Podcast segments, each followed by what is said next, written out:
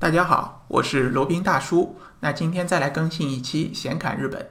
呃，应听众的一个要求啊，那今天来讲一讲这个阿寒湖。阿寒湖呢，它是阿寒魔州国立公园的一部分。它是在早在一九三四年就被确立为这个日本的国立公园了，而且是第二个，第一个是哪一个不确定啊？它的总面积呢，大概是九百多平方公里，呃，面积还是挺广大的。如果是四四方方计算的话，应该有呃方圆三十公里吧。啊，包含了这个阿寒湖、驱邪路湖和魔州湖这三个湖。那阿寒湖呢，有非常多的这个自然的景观以及当地特有的生物。它最有名的或者最有特点的是一种叫球藻的生物，就是长得像一个圆球一样的绿色水藻。呃，它实际上是非常稀有的，在世界上只有两个地方，除了阿寒湖以外，只有两个地方会有。呃，阿寒湖呢，它是北海道的第五大湖，它是由火山喷发而形成的一个火山湖。然后除了这个球藻以外呢，这个阿寒湖里面还栖息着非常多的鱼类。呃，最有代表性的就是红鳟啊，红鳟我们肯定不陌生，前面也讲过。然后还有蚁呃羽鳟、鲤鱼等其他的当地的鱼类。那事实上，在夏天呢，去阿寒湖钓鱼也是一种非常惬意的休闲方式啊。OK，那阿寒阿寒这个国立公园，阿寒魔州这个国立公园，它最早呢，其实呃是由私人拥有的，它是叫呃前田部原财团，前田一部原财团，它的第一代当家人叫前田正明，他在一九零六年他就买下了阿寒湖周边的土地。呃，当时呢，他是准备把这片土地作为一个农场，呃，来进行养殖以及放牧的一个工作。但是呢，这位这个第一代的呃前田正明，他到了阿寒湖一带去这个视察。然后他当时就被阿寒湖周边的这个美景所震惊了。他当时说，这边几乎可以和瑞士比肩啊，这种景观。所以说呢，他改变了他的计划，呃，决定将阿寒湖周边的这块区域呢保护起来，作为一个这个自然保护的一个区域。当然那个时候是呃以私人名义保护的，呃，然后呢，呃，这块土地他又被他献给了日本的政府，然后作为一个国立公园。呃，所以说呢，呃，这个阿寒魔州国立公园它保留着非常原始的一个风貌，和这个一百多年前几乎没有什么太大的区别。那前田一部原财团呢，可以说是功不可没。呃，说完了这个阿寒呃这边的自然的情况，那再说一下阿寒阿寒周边的这个原住民，他们呢被称为叫阿伊努人。阿伊努人呢，实际上是这个比大和族来日本列岛更早的一批人。他们呢是被这个日本政府啊承认的唯一两个这个少数民族。另外一个呢是琉球人，就是在冲绳的北海道的阿伊努人呢，他的外观特征还是比较有特色的。他们一般是高鼻深目。呃，头发卷曲，然后肤色呢是比较深的，乍一看去，看上去啊，有点像外国人。呃，比较有特点的，就像那个阿布宽，呃，还有一个是，就是演那个《神探伽利略》里边的啊，北村一辉，就看上去有点像外国人血统的。那实际上呢，他们属于这个正宗的日本人，没有混过血的。呃，虽然他们是高鼻深目，看上去像是那种白人的种妻啊，实际上呢，他们的血缘啊，跟这个非洲的黑人更相近一点儿。呃，有研究表明，他们实际上是比较早的一期从呃非洲走出来的这个黑人。然后他们在寒冷的地方，大家都知道北海道那边都比较寒冷嘛，他们是进化出来这种高鼻深目的外观。所以说呢，看上去像是白人，实际上是比较靠近黑人的日本人，可能大家会有一点混淆。那记住一点，阿伊努人是这个独立于大和民族以外的呃原住民日本人就可以了。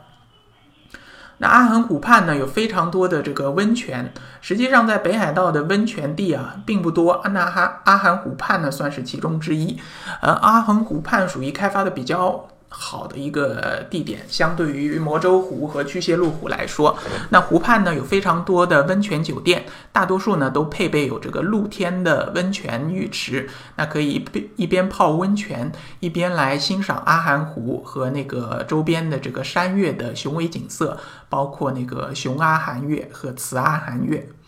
那如果是更好一点的温泉酒店呢，它在你的房间里面有这个私人的温泉，那这样就是感觉更好了，更加有私密性，然后感觉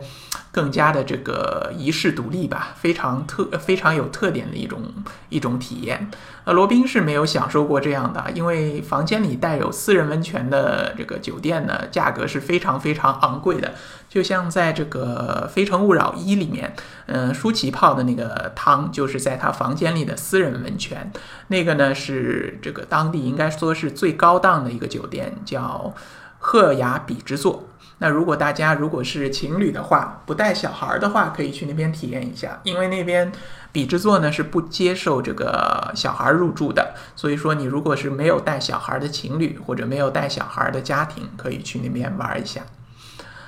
呃，说完了温泉呢，再说一下阿寒湖周边的景点吧。呃，阿寒湖实际上呢，周边这种自然景点不是太多。那罗宾就大致的讲一下。那有，当然就有阿寒湖啦。阿寒湖上有这个呃游览船，你可以买张船票去阿寒湖上逛一逛、兜一兜。然后旁边呢有两座山，叫雄阿寒岳和雌阿寒岳。那还有一个地方呢，可以看到同时看到雄阿寒岳和雌阿寒岳的一个观景台，叫双月台。然后还有一个地方呢，能靠看到两个湖，应该是阿寒湖和，嗯，哪个湖来着？呃，有点忘了，应该是阿寒湖和驱邪路湖。那个观景台呢，叫双湖台。